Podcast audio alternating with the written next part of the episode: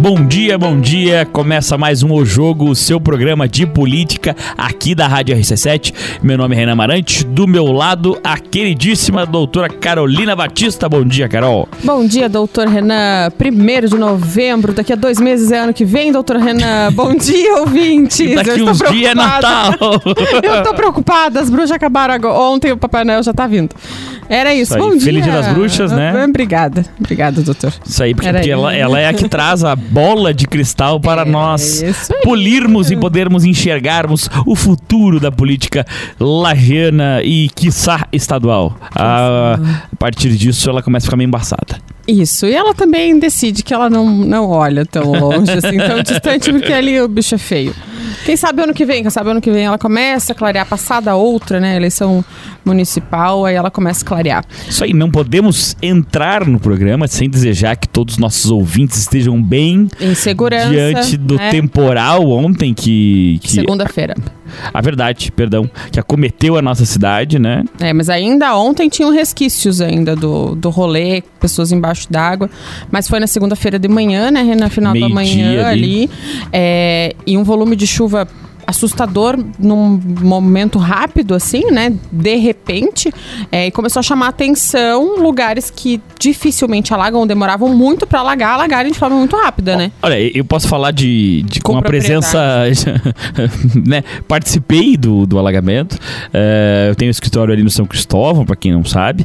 E a gente tava é, conversando, eu e um do- do- dos meninos que trabalham conosco lá, o Vitor, doutor Vitor Guerra, mandar um abraço pra ele, aproveitar. Abraço, doutor Nós estávamos conversando ali perto do meio-dia e de repente começou a chover, mas ah, enfim, começou a chover e continuamos conversando.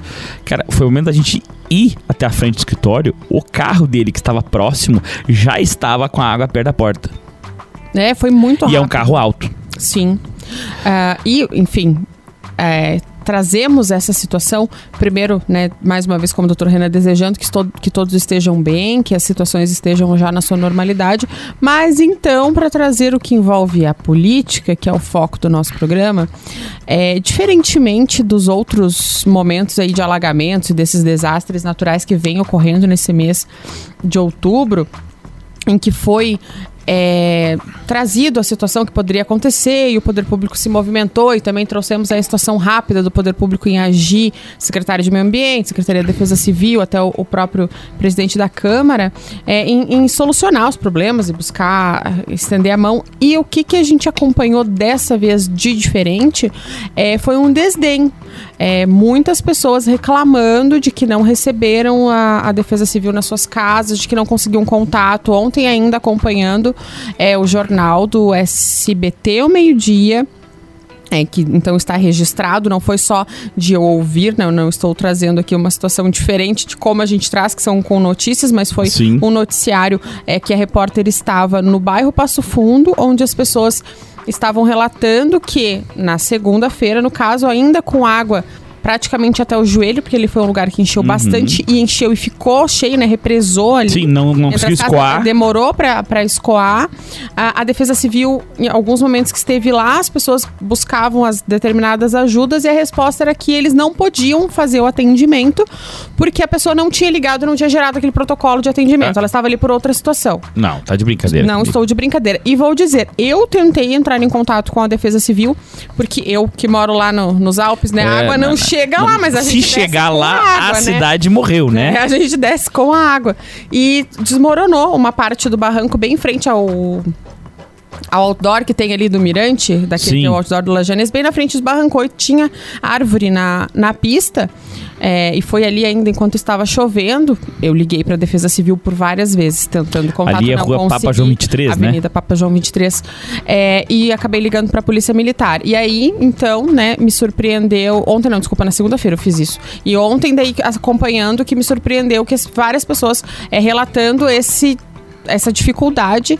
É, e aí eu sou obrigada a vir aqui dar aquela ponta de maldade de cadê realmente a gestão numa situação dessa que mobiliza todo mundo, né? É, tem- ah, foi rápido, foi surpreendente, mas mobiliza todo mundo para ajudar. E cadê o senhor prefeito que não se manifesta? Porque a gente viu aí em todas essas situações de desastre que aconteceram nos outros municípios uma presença muito forte dos seus gestores para dar amparo, sossego para os seus que precisam de ajuda. Porque agora tem que envolver assistência social, né? Enfim, tem que ver o que, que as pessoas precisam para dirimir aí esse problema que é recorrente na nossa cidade.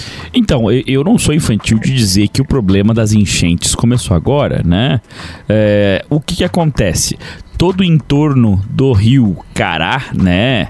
Uh, a Avenida Belisário Ramos ali sempre sofreu com isso, as partes mais baixas da cidade também, né? O bairro Castiro historicamente sofre com isso, o São Cristóvão, uma boa parte dele é, sofre com isso ali, inclusive é, os meninos da lona, como sempre, fazem uma piada uh, sobre o alagamento na Avenida Brasil, que eu, se eu não me engano, deve ter mais de 20 anos aquele alagamento. E, e evidentemente que não é um problema novo. Contudo, é, sabendo que o problema existe, há de se fazer um planejamento, ao menos é o que se espera do, do poder público, né? Aquele problema, por exemplo, da Avenida é, da Avenida Belisário Ramos ali, que é em, em, torno da Cará, teve pontos ali perto da Sil, por exemplo, ontem, que eu acredito que estavam com, olha, mais de 50 centímetros de água. Uh, e, e, assim, isso acontece uma vez por ano, talvez duas, talvez mais. Há quantos anos? Exatamente. É, e como você falou, ninguém aqui está sendo leviano em, ou em dizer que a culpa é da prefeitura, do alagamento, da forte chuva que vem. Não é isso, e nem que é desconhecido o problema. Mas, ao passo que, que houve dessa forma, que, com essa surpresa, uma coisa que é inadmissível a gente escutar da população é que não consegue contato com o órgão de defesa civil, né? Porque isso é uma situação, inclusive, de perigo, nem se a pessoa não consegue contatar.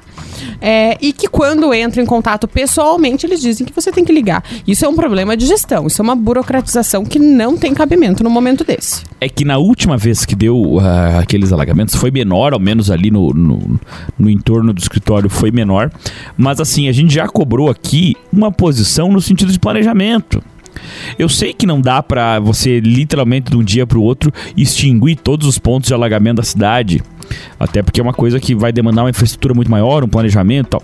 Mas qual é o planejamento da Prefeitura Municipal de Lages quanto aos alegamentos? O que, que farão de longo prazo. dentro de 30 ontem, dias? Né, com a Cará ali na frente da CIL. Então, eu... na, de repente, aquilo não pode. Isso é um problema estrutural que tem que ser visto. Então vamos lá qual é o planejamento daqui 30 dias, qual é o planejamento daqui 90 dias, qual é o planejamento para daqui meio ano, qual é o planejamento para o ano que vem. Porque vai continuar acontecendo. Ano que vem tem eleições. Uh, seguimos, então, na situação política. Em função disso, a Câmara também teve a sua estrutura bastante danificada. Verdade. É, a Câmara, o seu forro, eles são umas placas que é como se fosse um papel. É, seria o gesso acartonado, é. mas é um outro produto, outro material, que ele é bastante poroso, então ele pega a água, enche e aí ele fica pesado. Obviamente, a estrutura não aguenta. Buff. É, é aquela, aquele teto de filme, né? Que você pode empurrar pra. pra que fica tipo um, um, um sobreforro ali. Isso. E, infelizmente, a gente viu as imagens, assim, de, de bastante áreas da, da Câmara ali atingidas, né? Principalmente ali na parte de cima, os gabinetes de uma lateral ali foram bastante atingidos. E então o presidente optou por suspender as sessões. Foram suspensas as sessões dessa semana de segunda e terça-feira ok, atitude, né, Justo, né? Justo. É. As pessoas estão trabalhando em, em, trabalho remoto, enfim, os vereadores e atendendo sua comunidade em razão dessa situação. O que daí só fica aí pra gente chamar a atenção é que mais uma vez fica parado e em prejuízo de tempo aquele que lhe foi cobrado o processo do Jair Júnior, né? Será que moiou os projetos? os processos moiou. É, está sob análise da comissão que foi montada, né? Já, já tem relator, mas de fato isso é um prejuízo para o vereador. É, que não tem essa resolução aí o quanto antes para tirar da, das costas. É, embora te, esteja bastante quieto a respeito disso, doutor Renan, pouco hum. se ouve é, mencionar, mas o tempo é um prejuízo para o vereador Jair, na minha opinião. Nós tínhamos já mencionado e alertado, avisado, enfim, a, o termo que quiser usar, que a Informado. ideia desse, desse projeto, desse processo disciplinar era dar uma cozinhada no Jair e talvez esta forma de cozimento seja em banho-maria, né? Olha, talvez. Ou bem submerso, né? Porque com tanta água que caiu aí, dá pra deixar ele num, numa, num caldeirão bem grande, é. cheio d'água, que vai demorar pra ferver, né? Temático com o Dia das Bruxas, é, Exatamente. Né? Não posso deixar, né? Passei ontem meu dia muito feliz e contente. Seguimos a pauta, Por doutor favor. Renan. Então, temos uma boa notícia para nossa cidade, uma emenda da deputada Carmen, é, que vai para saúde. Para a saúde, é. imagine sim. É, que vai virar um, um desculpa, o equipamento para o Hospital Nossa Senhora dos Prazeres. Deputada Carmen Zanotto confirma o valor para a compra de um tomógrafo ao Hospital Nossa Senhora dos Prazeres. A emenda de um milhão viabilizará a aquisição do tomógrafo para o Hospital Nossa Senhora dos Prazeres. De acordo com a assessoria da deputada federal e atual secretária de Estado da Saúde, Carmen Zanotto, o valor está na conta da Prefeitura de Lages, que deverá repassar para a instituição fazer a compra do equipamento. Equipamentos novos e modernos garantem a realização de exames com mais precisão nos resultados afirma Carmen Zanotto. É, aqui fala sobre o equipamento, é uma matéria do Edson Varela, tá?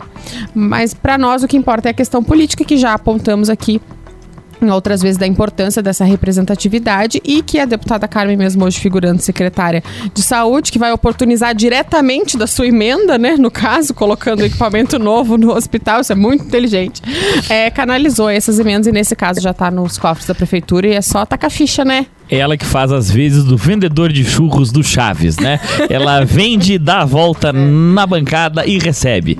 É, então, é importante claro... demais, o hospital é referência, é o que recebe e deveria ser diferente, na minha opinião. A estrutura do hospital é, em maternidade Teresa Ramos é maior. Tá com várias salas paradas lá com aquela área nova e a parte de, de centros cirúrgicos todo sem uso, novinho, com equipamento fechado e que deveria receber a maior quantidade de pacientes, inclusive da região e outras especialidades, mas hoje a sobrecarga de saúde da nossa região é no Nossa Senhora dos Prazeres. Que, pelo que eu via na, na notícia ali, tem 80% da sua, da sua ocupação pelo SUS, né? É uma ocupação bem grande para o SUS. Só que às vezes ainda existe aquela, aquela mudança de transição, aquela, aquela tempo de transição, na verdade, para entender que o, a maternidade Teresa Ramos não é só maternidade, né? Hoje também é um hospital, né? É, mas não atende várias das especialidades que ficam restritas ao Nossa Senhora dos Prazeres. Trauma, por exemplo, a parte de neuro. É, mas mesmo assim absorve mais, muito mais do que pode, no caso. É, e fica sempre com essa lotação aí quase que máxima em relação ao SUS, sendo um hospital é, que tem espaço de convênio, de particular, que acaba ficando bastante restrito, né? E é um hospital privado. Sim, sim, sim. A gente né, lembra de, da de compra ali e tal. Isso. Mas eh, a maternidade em si, depois daquela obra enorme que foi feita para abrirem. E um... uma estrutura maravilhosa. Não sei se o senhor já teve a oportunidade Não de conhecer, tive. mas é sensacional. Eu até, da minha feita, prefiro passar longe do hospital. Mas é, o que, que, eu, que eu noto, assim, é que na verdade ela está bem subutilizada, né? Isso não falo com grande conhecimento de causa, definitivamente, mas a gente vê que uma, uma parece que uma ala toda não está sendo utilizada, né? É, principalmente essa parte dos centros cirúrgicos, das salas novas, que são super equipadas e que não absorvem uma grande quantidade de cirurgias que acabam acontecendo no Nossa Senhora. Vamos vincular isso, por exemplo, à promessa de campanha das cirurgias eletivas, da diminuição da fila das cirurgias eletivas, que de fato corre bem, mas aqui em Lages, por exemplo, alguns procedimentos são encaminhados para ser feito na região. São Joaquim, é, Anitta Garibaldi. Sim, a pessoa sai daqui. Eu já vi casos de exame, exame de colo. É, colonoscopia e afins, a pessoa sair tem que passar o dia em Anitta Garibaldi, porque faz o exame, é uhum. né, feita anestesia e tal. E aí, então, retorna para Lages porque não é feito aqui, sendo que o hospital com várias estruturas fechadas, enfim. E cirurgias da mesma forma. Algumas cirurgias estão sendo encaminhadas é, para a região. É uma decisão, uma normativa, enfim, da Secretaria claro. de Estado de Saúde que o município está atendendo, né? Foi um, um consenso, pelo que até onde sei, de que fosse feito dessa forma para é, diminuir a fila justamente, mas enquanto isso a gente tem um hospital ali com uma estrutura bacana e parada. Que pena, né? Vamos torcer para que esse hospital de uma vez venha a enfim, trabalhar, funcionar com a em sua geral, capacidade né, total. toda, né? Exatamente, tem, tem recurso para isso. Enfim, acredito que seja ainda um impasse é, de gestão e de até de, de questão de funcionários, enfim, mas E tem que ser resolvido. E se não for agora, vai ser difícil. Numa próxima secretaria, num, próximo vai ser mais difícil. É, então, nessa sua análise, considerando quem está hoje operando a, a- a gestão da saúde do, do Estado, mas vamos, vamos ter fé, né? Tem aí, pou- ainda tem menos de um ano de atividade, vamos, vamos ter esperança. Amém. É, esperança esperança é o que nutre o nosso ex-governador Raimundo Colombo a respeito do processo, né? Que busca a cassação ou a anulação dos votos, que, é, o- que seria a situação correta, do Jorge Seife, que teve seu Exato. julgamento semana passada, dia 26, aqui no Tribunal Regional Eleitoral de Santa Catarina, mas foi adiado. Falamos disso, né, na semana Falamos passada. que teria, né, na Aham. quinta-feira, e aí na quinta-feira ele aconteceu. E eu peguei aqui pra gente falar em cima disso, é a matéria do blog do Prisco, que ele fez um pegadão, assim, dos bastidores, enfim. E ele chama justamente assim, os bastidores pesados do julgamento de Safe no TRE de Santa Catarina. O que não faltam são pressões no processo de cassação do senador Jorge Safe. O placar está 2 a 0 pela absolvição do liberal. Houve um pedido coletivo de vistas de quatro juízes depois do voto da desembargadora relatora Maria do Rócio Santa Rita e de outro magistrado. Esses dois votos que no caso foram favoráveis Sim. ao Jorge Safe, tá? Pela absolvição dele no processo e então os outros quatro pediram vistas e está suspenso. A ação deve voltar ao plenário da corte no dia 7 de novembro, na terça-feira da semana que vem. Os bastidores são efervescentes para não dizer outra coisa. Fonte abalizada informou que ao, a- ao blog que o voto da relatora ocorreu sob intensa e pesada pressão do PSD. É, não custa informar o distinto público que o marido da juíza Maria do Rócio, César Abreu, advoga para o grande líder do PSD, o deputado estadual Júlio Garcia, alcançado pela Operação Alcatraz em 2019, quando inclusive foi alvo de visita da Polícia Federal. Maria Rossi, que é a, a juíza, que é a desembargadora, na verdade, ali que é a relatora do caso, né? Exatamente, exatamente. E, enfim, é, nas palavras do defensor de Safe. Abre aspas, levaram um banho de bola e estão botando a culpa no gramado. O que estamos vendo aqui hoje é um choro de perdedor. Fecha aspas. Enfim, cada um com seus interesses. Já falamos aqui do processo e da questão que envolve ele, que seria é, um abuso de poder econômico por parte do senador Jorge Seife é, em relação ao a, a bens e a, a aeronave a própria exposição é, que o Luciano Hang proporcionou a ele dentro das suas lojas, a utilização do banco de dados é, das lojas para para divulgar o nome do senador, enfim, in- intencionar o voto, né, digamos assim. E agora a gente aguarda essa sessão, né, que é, tem a retomada na terça-feira, no dia 7, e provavelmente ele vai ao Tribunal Superior Eleitoral e conforme já falei aqui e como estou com a minha bola de cristal calibrada, é, vou repetir que eu acho é, de acordo com as minhas previsões, que aqui não passa, mas que no Tribunal Superior Eleitoral ele tem bastante chance de levar. E vamos dar aí o exemplo de uma situação bastante parecida, que foi a situação ali em Brusque, né? Que era praticamente a mesma denúncia, a mesma materialidade, e que o prefeito foi cassado, teve nova eleição, enfim. Então acredito que no tribunal o senador Raimundo Colombo pode sim levar essa. Mas. No tribunal, quando você diz é o Tribunal Superior, Superior Eleitoral, né? No TSE. Exatamente. É, porque aí, aí- aí envolve uma outra esfera política e tal, e, e aí é um julgamento muito mais político do que jurídico, né? Não que aqui também um pouco não seja, até a matéria. Não que se afaste as causas realmente é, jurídicas no que tange o que está apresentado é, pelos autores, né, pelo PSD e também daí da, da mesma parte a sua defesa. É, existem alguns elementos que chamam a atenção, assim, de fato, e eu, mas eu não estou aqui para trazer a, a, a culpa ou a absolvição de ninguém. O nosso comentário aqui é político e do interesse do Raimundo Colombo é, em ocupar daí, então, essa vaga no Senado, né? E do Jorge Safe se manter, né? Se manter lá. Exatamente. É, é que, na verdade, o panorama mudaria bastante, né? Não, e a É, gente, aqui falando da nossa terra, a gente escuta muito uma relação disso com o pleito do ano que vem e o lugar que o Raimundo Colombo vai ocupar em relação a isso. É, traz uma força. Vamos lá, hoje o que que se. é, comenta, ah, ele, se ele não conseguir, ele vem candidato, o que eu acho de fato muito difícil. Mas se ele conseguir, ele é um senador para ter um candidato. Então realmente é, é, é, vincula, eu, né? A segunda posição é mais é, palpável do que a primeira. Eu acho eu muito difícil concordo. ele vir a candidato, salvo se ele não crer que vem Carmen Zanotto e queira ser um combatente de frente para não deixar Carmen Zanotto ser a prefeita de Lages. E aí talvez se forme uma briga de cachorros de outras instâncias, né? Instâncias. É graúda, é graúda. Vamos faturar? Vamos faturar, vamos para um rápido intervalo e voltamos já já. Voltamos, segundo bloco do programa O Jogo, o seu programa de política aqui da Rádio RC7. Meu nome é Renan Amarante, aqui do meu lado a doutora Carolina Batista e vamos continuar falando aí de política e dos seus meandres, né, Carol? É isso aí, fazendo aí uma sequência do que estávamos falando. É, vamos trazer o que o Moacir Pereira escreveu é, na segunda-feira sobre um possível acordo entre o PSD e o Novo. Isso no Estado, né? Ele traz uma visão ali é, da estadual.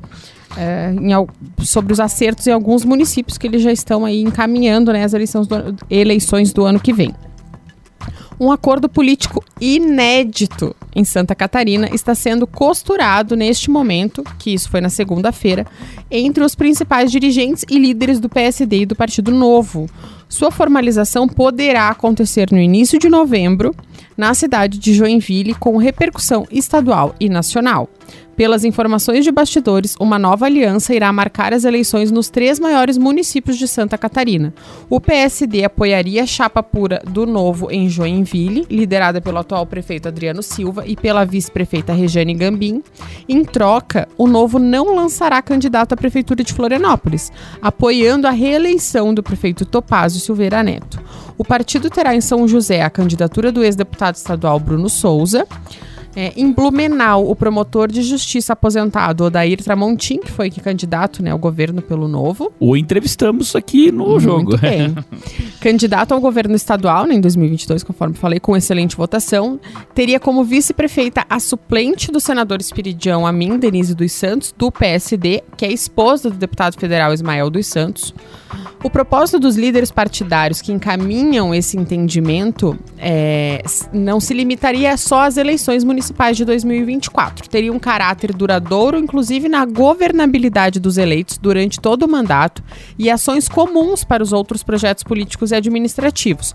O Pacto de Joinville deverá contar com a presença do presidente do PSD, Heron Giordani, dos prefeitos Topázio e João Rodrigues e dos deputados federais Ismael e Darcy de Matos dos deputados Júlio Garcia e Napoleão Bernardes e pelo Partido Novo, o presidente nacional Eduardo Ribeiro, o estadual Calil Zatar, o prefeito Adriano Silva, o promotor Odair Tramontim e outros líderes dos partidos em Santa Catarina.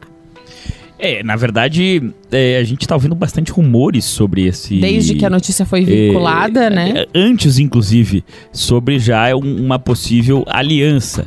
É, o panorama tem que ser feito é que o Partido Novo este ano pode coligar e pode até fazer estes ajustes que nos outros, nas outras eleições, por conta é, do, do, seu estatuto, não era possível, né? E eu acho até inteligente fazer algumas é, exceções, porque a ideia do partido... É, aqui no caso eles até nem trazem como coligação, justamente apoio. Um, um acordo, é, né? Acordo para apoio, justamente porque o Novo tem esse comportamento de não formalizar a coligação. Agora pode. então agora pode coligar e, inclusive, fazer esses acordos que também antes era vedado. Né? Uh, tem duas alas dentro do Partido Novo, uma é, querendo flexibilizar essas regras para que o partido ganhe mais capilaridade, e isso, é claro, com a eleição é, do prefeito de Joinville, isso deu muita força a, essa ala do partido, né?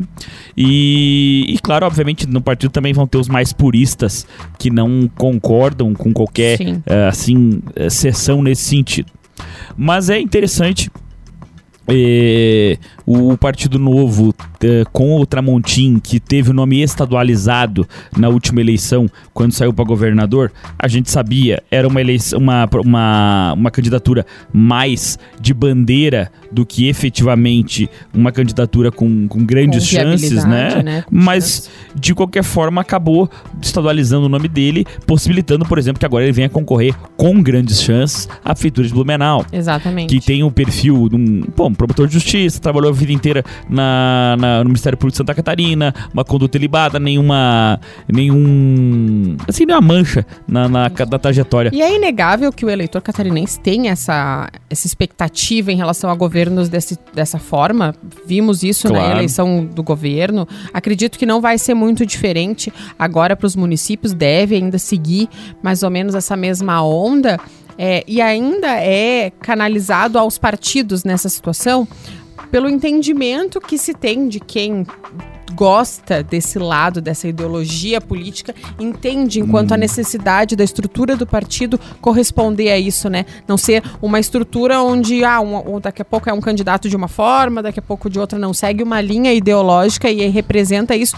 E bem ele coloca aqui na notícia que isso já é um plano é, para gestão, inclusive. É, o acordo ela já, ele já acompanha a gestão, não é só um acordo político. Eu participei de algumas reuniões é, do, do, Novo e, assim, claro, não a ponto de dessas reuniões que é, estavam discutindo o possível acordo ou não, mas eu entendi que a ideia era focar mais nos pontos que têm de convergência com alguns partidos do que ficar focando nas divergências e não atingir um, um público maior. Isso é interessante.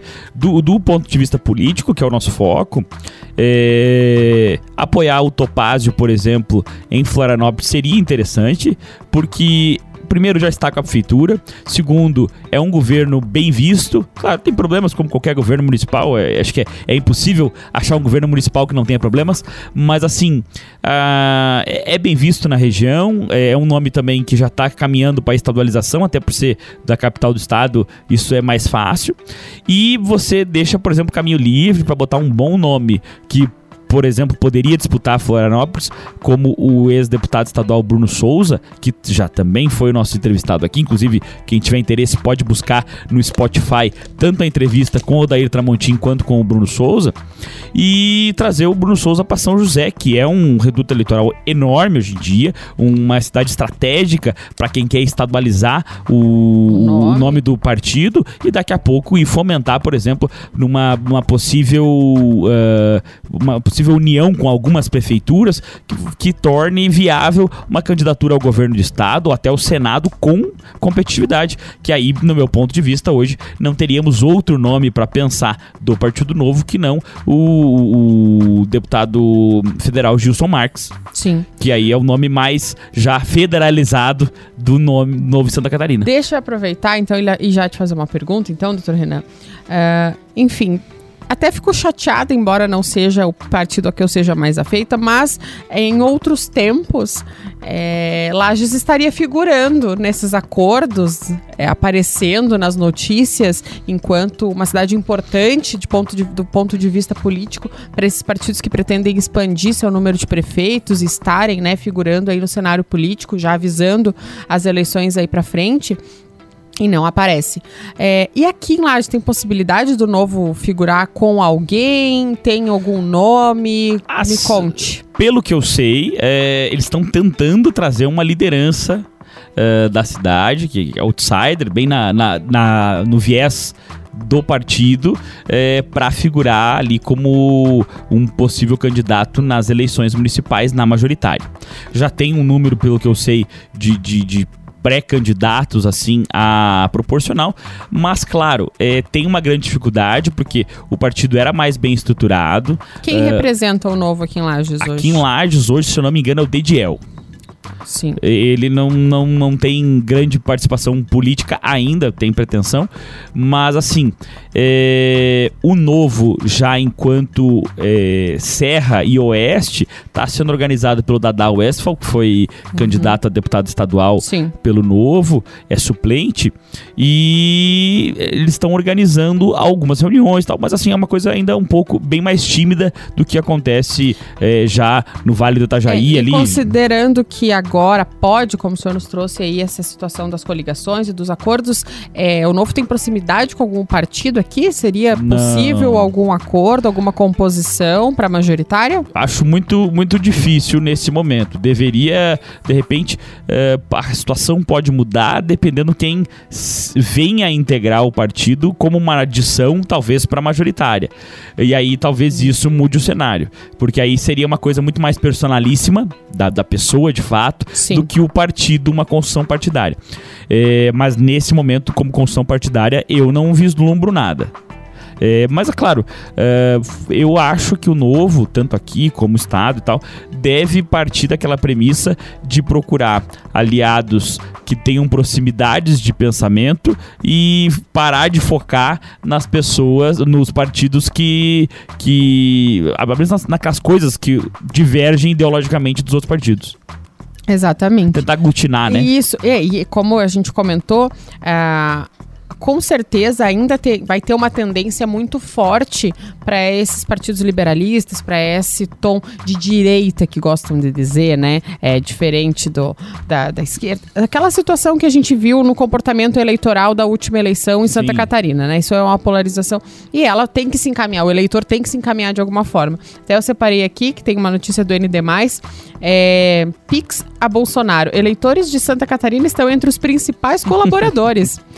CPMI fez um raio-x das pessoas que fizeram doação pro, por este tipo de transferência financeira ao ex-presidente Jair Bolsonaro. A matéria está no ND, de segunda-feira. É, os técnicos da Comissão Parlamentar Mista de Inquérito dos atos 8, de 8 de janeiro analisaram todas as transações via Pix de 20 de junho a 31 de julho e fizeram um raio-x das pessoas que doaram ao ex-presidente Jair Bolsonaro, em duas contas diferentes. É, segundo eles, o valor chega a 18 milhões, 18 é, e 100 mil, 18 milhões e 100 mil, em 809 e 1.800 transações feitas por 770.200 pessoas. Os eleitores de São Paulo foram os que mais doaram, com 3,7 milhões, seguido por Minas Gerais, com 1,66 milhão, Rio de Janeiro, 1,4 e Paraná, 1,7. Santa Catarina foi o quinto estado que mais fez doações, um total de 872 mil. Desse valor, mil e 22 vieram do governador Jorginho Melo. Jorginho doou. 1022, né? Categórico, 1022. né? E 22 para ficar ali a marca. Mas o que a gente quer falar é, é, justamente o caminho da polarização, ainda que ele vai ser representativo em 2024. Eu acho importante a classe política se atentar a isso. E isso, de forma alguma, é uma separação é, de quem pode ou não se coligar, ou de quem deve ou não se coligar. Não é essa, não é esse o foco desta opinião que eu estou emitindo mas sim uma percepção do eleitor. E se você entende que o eleitor está com essa visão é, um pouco limitada, exponha o outro lado, é, que não seja numa guerrilha de ideologias, ou que pode mais, pode menos, e que exista uma conversação maior sobre política nesse sentido de. É, de gestão do que, que vai acontecer com a política municipal, que é muito importante, né? É o nosso principal representante, é ali, ó, é o que a gente, é onde a gente vai bater na porta. Sobre o teu comentário ali, sobre a tua opinião, eu, eu, eu acho talvez divergindo de você, que. Nossa, fazia horas. Por favor, é, obrigada. Que a, é muito importante essa questão ideológica na política municipal. Que a gente vê tão afastada da, dos partidos. O pessoal é do partido. Não que o Partido Liberal seja um exemplo de partido liberal, tá? Mas assim, a pessoa está no Partido Liberal pedindo mais Estado. Por exemplo. Sim. Ou. A coerência. Vamos, é, vamos- exato. vamos buscar Não- coerência independente do partido que existe, esteja. existe né? uma espécie, nas eleições municipais eu vejo mais isso, uma espécie de esquizofrenia ideológica no que Ah, toca existe. aos partidos e os seus partícipes, tá? Dá- e até no, no rumo, né, no caminho, porque aí você tem um representante ali político ou pré-candidato que para conquistar os empreendedores, empresários se posiciona de uma forma, mas aí com o povo se posiciona de outra É. forma, nas suas redes sociais vem de outra prosa, e aí eu entendo a sua esquizofrenia. Você tem que ter um lado. Tem eu acho ter- que e você, tem que ter uma não- coerência. E não tem problema nenhum você ter uma opinião divergente da minha. Só explica o porquê. E pronto, E, morreu. ne- e não tem problema você compor em determinados casos com pessoas de ideologia diferente, desde que isso seja determinado para que rumo que você vai dar para essa gestão. Claro. Até porque, vamos lá, Pra eu não sou. ter uma imperiosidade política dessa, né, dessa situação de divergência daí entre quem está junto. eu sou um liberal clássico na, na minha ideologia. Você tá mais figurando numa. numa é, Ele vai me democracia- chamar de esquerdista. Não, não, não. quer ver? Ó, eu acho que você é uma social-democrata. lá. Muito bem. É uma, uma- o PSD ali e tal. Olha ele. Ah, eu sei que foi ofensivo. Foi, pra caramba. É, Me desculpe. Ah, mas assim, em alguns momentos, por exemplo, a gente pode achar, pode concordar que os tributos para determinada situação estão altos demais. E naquele ponto em específico a gente concordar. E aí a hora que você quiser, ah, por exemplo, achar que deve se aumentar um tributo para uma terceira coisa e eu não concordar, tá tudo bem. É uma coisa, pode ser uma coisa mais pontual. Mas assim, para não, não fugir muito do assunto e a gente não começar a devagar ideologicamente aqui sobre a notícia, eu separo ela em dois grandes pontos. Primeiro, é, como o Bolsonaro tem essa capacidade que eu chamo de personalíssima de é, ter essa confiança das pessoas. Apoiadores, de E- fato. Exato, que as pessoas doam. Inclusive o nosso governador que doou 1.022 reais. Doou pouco, na minha opinião. Ele usou bem mais o Jair Bolsonaro. É, em relação ao uso, realmente Eu saiu barato. saiu pouco. mas assim, é, como tem uma capacidade de. até de idolatria, eu acho que é a palavra, Uhum. é, de, de- de causar essa idolatria nas pessoas, o Jair Bolsonaro. Isso é um ponto. Outro ponto é que. Como a, o mainstream, a mídia, eu te chamo de aquela. ah, A, mídia comum e até ah, o pessoal assim. que são o outro lado da polarização, vamos dizer assim, tem dificuldade de lidar com isso. Porque eu já falamos aqui outras vezes, se eu fosse hoje um dirigente de um partido que tivesse do outro lado da polarização do Jair Bolsonaro, eu simplesmente estaria proibido de falar o nome dele. E proibiria as pessoas de falar o nome dele no, no- no- sentido de, sim, de notícias e tal, porque isso fomenta a lembrança do nome e fomenta ele manter-se relevante politicamente. É, eu passo- atribuo a isso, doutor Renan, e eu já repeti essa frase, e pra mim ela vai ser imperiosa até que isso mude, eu não vejo que isso vai mudar, mas da mesma forma, o, prefe... o presidente que está lá no Palácio do Planalto, da mesma forma ele carrega os seus ídolos, o seu, o seu povo fervoroso pelo seu nome, pelas suas características, e a minha opinião em relação a como essas pessoas, Lula e Jair Bolsonaro, se comportam como políticos para com os seus adoradores, eles são iguais nas suas extremidades. Simbióticos. Completamente. Então, eu, eu acho que assim, e- e, do ponto de vista de E estratégia. acho, inclusive, que o Bolsonaro perdeu a eleição por só falar do Lula. Acho que do ponto de vista de estratégia política é muito burrice, assim, tu ficar falando do cara que já perdeu a eleição e que já foi declarado inelegível. Isso, obviamente, é uma opinião minha, né? É, E eu gosto ela. da sua opinião, e agora eu quero lhe provocar uma opinião sobre favor. outra notícia, doutor Ai, lá vem você. Quando começa assim, boa coisa não é. PGR é contra Moraes ser assistente de acusação por xingamento em Roma. Eu avisei. No... Ele tava louco pra dar opinião agora. No recurso, a Procuradoria-Geral da República afirma que a decisão de Toffoli dá, entre aspas, privilégio incompatível ao ministro. Órgão pede cópias das imagens. Ok, né? Por favor. A, a PGR se manifestou contrária à inclusão do ministro do Supremo Tribunal Federal, o Xandão, como assistente de acusação no caso da suposta hostilização sofrida por ele mesmo e sua própria família em um aeroporto de Roma, na Itália, em 14 de julho. No recurso assinado pela PGR, a, a procuradora é, interina Eliseta Ramos e pela vice-procuradora da República, Ana Borges Santos, o órgão afirma que a decisão de Dias Toffoli, relator, é, dá um privilégio incompatível a Moraes. É, a PGR também pede o fim das restrições às filmagens gravadas no aeroporto de Roma. Abre aspas. Não existem no particular atos da vida privada que justifiquem a manutenção do sigilo dessas gravações. Nessa perspectiva, não há que se aventar possível invasão da esfera da privacidade dos indivíduos e violação de seus direitos fundamentais. Fala, doutor. É Renan. difícil falar. É difícil até Ah, comentar. mentira. Porque. Mentira, você quer falar. É, não, mas é que é uma sandice. É uma sandice. É no mínimo desorganizado. Não, pra não, não, usar não, uma não. outra palavra. Não, não, não, não. Isso não tem nada a ver É com intencional, né? Foi, enfim. Isso, isso é. má fé. Isso é maluquice. A, a palavra privilégio tá bem colocada, né? É um privilégio. É, para as pessoas entenderem o, o- panorama geral da, da situação. É, o ministro Alexandre de Moraes e seu filho estavam vindo de um voo de Roma, se eu não me engano, é, e supostamente tinham sofrido alguma agressão, o que a polícia italiana já descartou. Né, no seu inquérito. Daí agora seguem fazendo eh, um alvoroço disso. Ah, não há denúncia. Eh, não houve o pro- a criação do processo criminal ainda não existe e o ministro e os seus familiares querem ser assistentes de acusação de uma acusação que não foi feita, que não foi apresentada denúncia.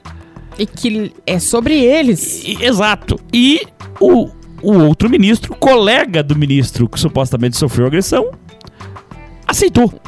Disse sim. Olha, se Ele vocês não entenderam o que está acontecendo, eu, infelizmente, é, por uma questão até é, de, de, de, assim, manutenção, talvez, da minha liberdade, não posso explicar mais que isso. É, mas, Inclusive, assim, acabou o nosso tempo e aí ele vai poder explicar pra mim sem soltar os cachorros dele. agora, Importante é dizer, terminar. se isso não é maluquice, nada mais é. É, infelizmente, a República, talvez democrática do Brasil, está ruindo.